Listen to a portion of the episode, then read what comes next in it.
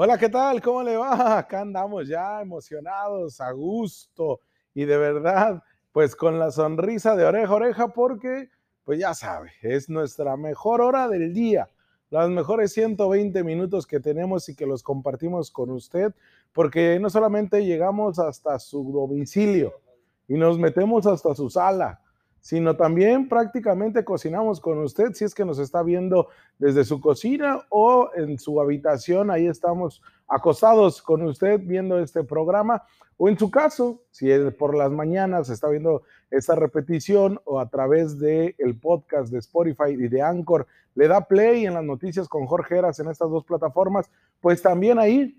Así que nos tiene hasta en la sopa, ¿eh? Pero son solo dos horas, así que no se va a de nosotros. Y más cuando lo invitamos a analizar y a pues llevar a cabo este ejercicio periodístico de la editorial. ¿Por qué es importante llevarlo? Porque el día de hoy vamos a tratar el tema de San Quintín. Todo lo que tiene que ver con la municipalización de San Quintín, los últimos detalles. Así que preste atención bien usted, porque nos eh, debe interesar a todos y nos compete a todos. No solamente aquellos que vienen en Ensenada o quizá aquellos que nos alcanzan a ver en San Quintín a través de las redes sociales. Pero mire, como si se tratase de un miércoles del 2 por 1 en cines, o del lunes de sushibolas, o del martes de conocombos, el gobierno del estado y el Congreso local busca que en 2020 sea un año emblemático para la historia territorial, administrativa y gubernamental de Baja California ya que busca que San Quintín y San Felipe sean el sexto y el séptimo municipio. Con San Quintín ya está adelantado. Pero en una de esas, hasta la zona este o la mesa de Otay en Tijuana, terminan siendo el octavo municipio. ¿eh? Ahora sí que usted elija y le dividimos su terrenito y lo hacemos alcalde municipal. Todo sea para que Morena tenga mayor control político. Pero también hay que decirlo, obviamente hay un clamor popular que así demanda la municipalización de la delegación de Mexicali en San Felipe y la delegación de Ensenada en San Quintín.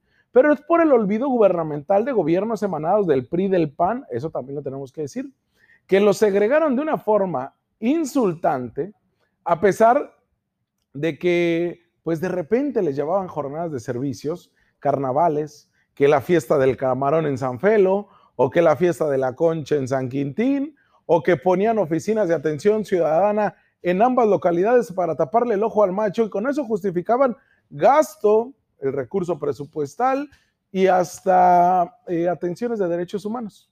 Vaya, ni siquiera se preocuparon por temas fundamentales estos gobiernos del PRI y del PAN, como la violencia, el agua, el servicio del agua y la convivencia social.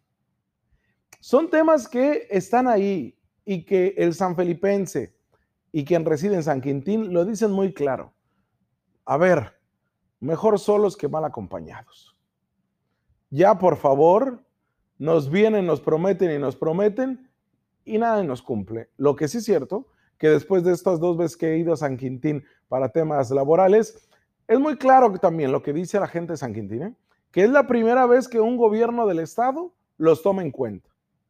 Que incluso el fin de semana estará el gobernador Jaime Bonilla Valdés en Bahía de Los Ángeles, quizá en Isla de Cedros, y dicen, pues será la primera vez que un gobernador toque piso acá después de llegar o, que no se ha encampañado. ¿eh? Eso también hay que señalarse, porque si bien es cierto, somos críticos directos y nos vamos a la yugular cuando el servidor público no hace bien su chamba, pues también, ¿qué es lo que dice la gente? ¿Qué es lo que dice la percepción ciudadana? Es eso que por primera vez un gobierno federal, en el caso de Andrés Manuel López Obrador y en el caso de Jaime Bonilla Valdés, los voltearon a ver, pero no solamente eso, han acudido a las zonas y han implementado políticas públicas como lo que fue al inicio un mal desarrollo de los desayunos escolares, pero que después recompusieron camino. Pero en fin, la fórmula de los gobiernos anteriores fue hago como que trabajo y al final no te resuelvo nada. Esperemos que en esta ocasión no sea así sin embargo, la principal apuesta fue decir, pues a ver, vamos a hacer los municipios. Como ni Ensenada les hace caso y generan mucho recurso y ni siquiera les regresan lo que les deberían, pues mejor no. Y en el caso de San Felipe, yo le digo a usted, cachanilla, si no es cuando es la fórmula, perdón, la baja 250 eh, o cuando es verano o Semana Santa, ¿Cuándo va San Felipe? ¿Cuándo se preocupa por un tema de San Felipe? ¿Le preocupa a usted el tema de los pescadores? La segregación social también parte de nosotros como sociedad. Pero bueno, en fin, la fórmula de este gobierno, es decir, ¿quieren su municipalización? Pues se las vamos a dar. Pero eso prácticamente los ponen también en el abandono, porque estamos hablando de localidades de harta necesidad. Hoy hablaremos del camino que va hasta el momento trazado por el gobierno estatal morenista para la municipalización de San Quintín, que ya se votó, ya se aprobó, ya se publicó, pero no se ha concretado el Consejo de Gobierno para hacer la entrega, recepción y el trabajo administrativo rumbo a las elecciones e instauración real del sexto municipio que será hasta el 2024, cuando se tenga por vez primera un gobierno municipal. Pero ¿cuál es el panorama de San Quintín? Prácticamente será un municipio con hacienda limitada por ingresos propios, con el porcentaje de pobreza extrema más alto, el de mayor extensión territorial, el segundo con menor población y con litorales en el Océano Pacífico y en el Mar de Cortés y con la mayor diversidad de etnias indígenas por la migración. Ese es un panorama. Los propios legisladores de Morena justificaron la necesidad de una municipalización del sur de Ensenada porque consideraron que hay ingobernabilidad por las anteriores administraciones, que la distancia de 200 kilómetros para acudir a pagar impuestos, que la tardanza para recibir atención médica en caso de emergencia y que además la inseguridad jurídica en la propiedad, al carecer de un registro correspondiente, los hace altamente vulnerables. Por eso, este Congreso apostó por su municipalización y lo hizo así, fast track prácticamente. En marzo del 2015 les recuerdo algo, los jornaleros agrícolas de San Quintín realizaron movilizaciones y protestas para exigir a las corporaciones que eh, los contratan mejores condiciones salariales y laborales, atención de salud que no tenían, así como el cese del acoso sexual contra mujeres. Ese conflicto se extendió por meses hasta que se acordó aumento de salarios, la instalación de mesas de trabajo con la Secretaría de Gobernación y patrones para resolver sus peticiones. Además, que cesara el acoso. Pocas han cumplido. ¿eh? Solamente el tema salarial sí se cumplió. El tema de salud está la promesa del gobierno de Andrés Manuel de un hospital ahí. Pero en esa ocasión, de ese estallido social de jornaleros, que volteamos la mirada de nueva cuenta hacia el sur de Ensenada, en esa ocasión yo no vi a nadie de los que hoy levantan la mano y gritan, yo no vi a nadie apoyando. ¿eh? En esa ocasión tuve la oportunidad de acudir, yo no, o yo no los vi pronunciándose, porque ahí pues, andaban muy agarraditos de la mano del pan, ¿no? De Francisco Vega de la Madrid. Mire, San Quintín es la demarcación de mayor superficie con 33.162 kilómetros cuadrados, seguido de Ensenada, Mexicali, Tijuana, Tecate y Rosarito. Va a contar con las delegaciones municipales de Camalú, Vicente Guerrero, San Quintín, El Rosario, Bahía de Los Ángeles, Punta Prieta, Villa de Jesús María y El Mármol. Sus litorales en el Océano Pacífico y en el Mar de Cortés, sí, pero solamente habitan 115 mil habitantes en el Valle de San Quintín, de los cuales 19 mil hablan algún idioma indígena, náhuatl, zapoteco, triqui o mixteco. Solamente 19 mil. Esta zona es la que concentra el mayor número de hombres y mujeres en pobreza extrema de Baja California, toda vez que el 15% de su población está en esa condición, pobreza extrema. En cuanto a ingresos propios, esta zona delimitada para municipalizarse recauda anualmente poco más de 9 millones de pesos de impuesto predial. 9 millones, hágame el favor, ¿cree que le alcanzará? Aunque por concepto de ingreso a caja general supera los 22 millones de pesos. Pero mire, esta semana se volvió a retomar el tema de la municipalización de San Quintín, que justificados por la pandemia, la tenían estancada. Al principio mucho, mucho interés, ¿eh? Y después los dejaron como novia de rancho, vestidos y alborotados.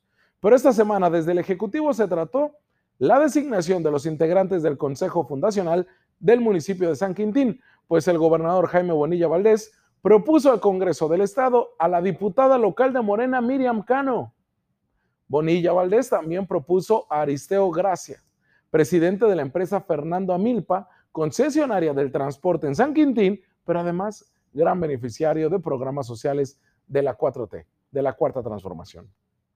El cabildeo entre la Junta de Coordinación Política, la JUCOPO, que es donde integran en el Congreso todas las fuerzas políticas, todos los partidos, pues, es que Miriam Cano sea electa como integrante, pero además que preside el Consejo por lo que de facto el gobernador del estado, el titular del ejecutivo, el mandatario estatal ya delineó un sexto municipio para que sea morena, avasallante como nadie. Este consejo, integrado por un presidente y cuatro hombres y mujeres de la zona agrícola del sur de la entidad, se hará cargo de la administración del sexto municipio durante los próximos cuatro años, toda vez que será hasta mediados del 2024 cuando se convoque a comicios y se elija a su primer ayuntamiento. Hasta en tanto, con esta propuesta basada en el artículo 49 constitucional, con este eh, pues, consejo municipal, se pretende y se tiene de facto que esta sexta demarcación sea de Morena en la entidad, ya que los cinco ayuntamientos también son gobernados por morenistas. Ambos sustituyen a la propuesta de 15 integrantes para formar el Consejo Fundacional que será votado en el Pleno del Congreso local, con mayoría calificada de Morena y sus aliados políticos, ante el fallecimiento del activista Candelario Ríos Acosta y el incumplimiento de entrega documentación complementaria del agroindustrial Salvador García, que se ha hecho para atrás. Según el también diputado de Morena en el oficio 144 diagonal 2020, el 31 de julio, que fue dirigido al presidente del Congreso local, al petista Julio César Vázquez, ya se tiene todo sobre la mesa. Sería Miriam Cano y gracias. Pues mire, ahí, en ese documento, Bonilla da cuenta al Congreso sobre la sustitución de dos integrantes de este Consejo encargado de los trabajos del sexto municipio de Baja California, que fungirá como autoridad municipal para dar paso a su designación por la vía electoral. La morenista Miriam Cano, la diputada local, está obligada a solicitar licencia definitiva ante su impedimento constitucional de tener otro cargo diferente al de ser legisladora, además de hacerlo con 90 días previo a su nombramiento, que se perfila el primer día de diciembre. Por eso le surge sacarlo en la próxima sesión. Justo en primer día de diciembre, cuando inicia el proceso electoral de Baja California para elegir al gobernador, 25 diputados y 5 alcaldes con sus cabildos. De esta manera, Morena tendría toda la administración y todo el trabajo territorial en San Quintín. Algo que, mire, lo ha olvidado el PAN, el PRD y todos los partidos. ¿eh? Voltean a ver a San Quintín y como es población migrante, pues a poco les importa. Pero sí, también va a representar un peso político interesante, porque gracias al sur de Ensenada fue como en su momento Marco Antonio Novelo ganó, ganó como eh, alcalde priista en Ensenada. La dirigente de la organización Mujeres de Diversos Colores, Lucila Hernández, una jornalera de primera, advirtió que esta inclusión de Miriam Cano es el colmo de colmos en el proceso del nombramiento del Consejo Fundacional de San Quintín, Señaló, ¿qué nos pasa? Se cuestionó al tiempo de advertir que en Morena no conocen a la gente de San Quintín, sobre todo cuando se harta, y será muy pronto. Conforme a lo establecido en el artículo 27 de la Constitución local y de la Ley Orgánica del Régimen Municipal, va a corresponder al Pleno de la Cámara de Diputados designar a estas personas que fungirán, a estas cinco, como concejales propietarios y a sus respectivos suplentes, quienes ocuparán esos cargos hasta que se integre el primer ayuntamiento del sexto municipio. Este Consejo Fundacional Municipal contará con todas las facultades administrativas y políticas para tomar todas las decisiones que se originen en el ayuntamiento. Son 15 los integrantes propuestos para este consejo, lo encabeza Miriam Cano, ya les decía, y pues bueno, también están otros como eh, Griselda Antunes, Celeste Gómez Juárez, Laura Solorio, Laura Valdés Arenas, eh, Martiniano Hernández, Vicente Guerrero Herrera, Aristeo, perdón, Gracida, Arnulfo García, Jorge Alberto López Peralta, en fin. Y Fidel Sánchez Gabriel, ¿eh? Fidel Sánchez que pudo haber sido diputado y que eh, por la vía plurinominal de Morena, pero no ocupó ninguna curul al ganar este partido los 17 distritos electorales, pero él él fue de los principales que movió el movimiento jornalero agrícola. Él fue el primero de la lista plurinominal, pero obviamente no alcanzó. Y ahí se van a designar a los cinco propietarios y cinco suplentes. Esto va a ser San Quintín vestido de vino tinto de morena. Y si usted me lo permite, si hacen a San Felipe municipio, también lo harán vestirse de morena. Vámonos una pausa comercial y regresamos porque tenemos más análisis, más temas. Vamos a la pausa. Un programón un programón. Vámonos, regresamos.